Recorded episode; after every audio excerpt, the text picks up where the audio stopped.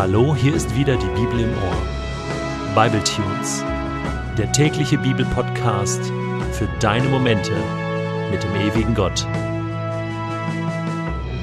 Der heutige Bible Tune steht in Exodus 37, die Verse 10 bis 16 und wird gelesen aus der Hoffnung für alle.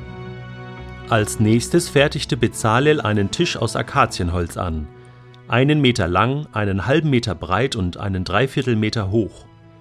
Er überzog ihn mit reinem Gold und brachte ringsum eine goldene Zierleiste an. An die Tischplatte setzte er eine acht Zentimeter hohe Umrandung aus Gold, die auch ringsum mit einer goldenen Leiste verziert war.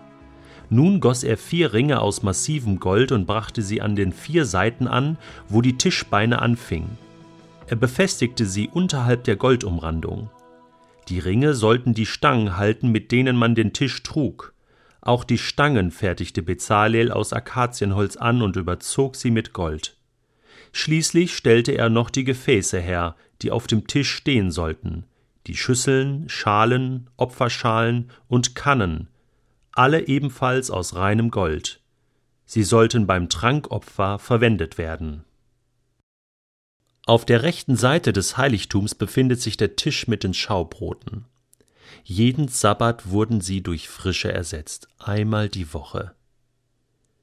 Hinter dem Schaubrottisch verbergen sich drei Einladungen Gottes für dich und mich.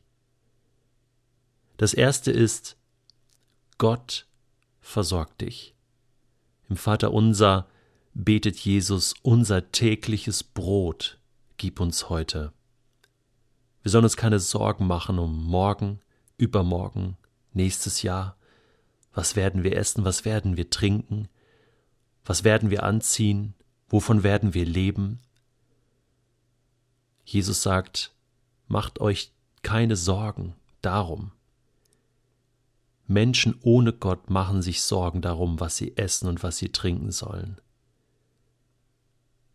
Du aber sollst glauben und darauf vertrauen, dass Gott dich versorgt mit dem, was du zum Leben brauchst. Gott ist dein Versorger. Das ist der erste Gedanke. Das zweite ist, Gott sucht die Gemeinschaft mit dir, die Tischgemeinschaft. Es ist die Tätigkeit, von der wir am allermeisten lesen im Leben von Jesus. Nicht das Lehren, nicht das Heilen von Menschen, nicht das Lehrgespräch, Nein, es war die Tischgemeinschaft mit Menschen. Jesus hat unglaublich viel gegessen. Und zwar mit anderen Menschen. Das war ihm wichtig. Zachäus, ich muss heute noch in dein Haus kommen. Ich muss heute noch mit dir Tischgemeinschaft haben. Oder er war bei einem Pharisäer eingeladen oder bei Martha und Maria. Oder er sorgte für Brot und Fische für über 5000 Menschen. Ja, Tischgemeinschaft, das ist Jesus wichtig und ist ein Ausdruck des Himmels. Die alltägliche Gemeinschaft Gottes mit uns Menschen ist ihm wichtig, dass wir unser Brot nicht im Schweiße unseres Angesichts essen. Das ist wie ein Fluch. Einsam und hart sollst du dir sein, dein Brot verdienen. Gott sucht unser Angesicht und wir sollen unser Brot in seinem Angesicht essen. Das drückt das aus, wenn die Priester das Brot genommen haben und gegessen haben im Heiligtum, haben sie im Angesichte Gottes in der Gemeinschaft mit ihm gegessen und getrunken und gefeiert.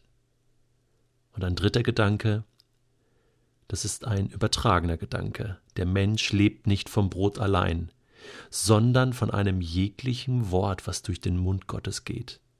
Das Wort Gottes ist das Brot, was wir täglich brauchen.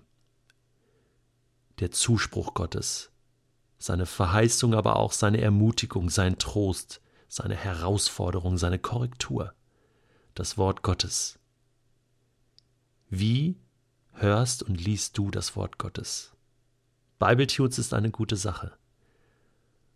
Aber du brauchst noch mehr. Nimm dir die Bibel zur Hand und suche Gottes Gegenwart in seinem Wort. Lass Gott zu dir reden durch die Bibel. Lies und lerne aus dem Wort Gottes. Vater im Himmel, danke für diese drei Gedanken des Schaubrottischs. Danke, dass du uns täglich versorgst. Danke, dass du unser Versorger bist und danke, dass du die Gemeinschaft mitten im Alltag mit uns suchst, wenn wir essen und trinken, dass wir dann das in dem Bewusstsein tun können, du bist da.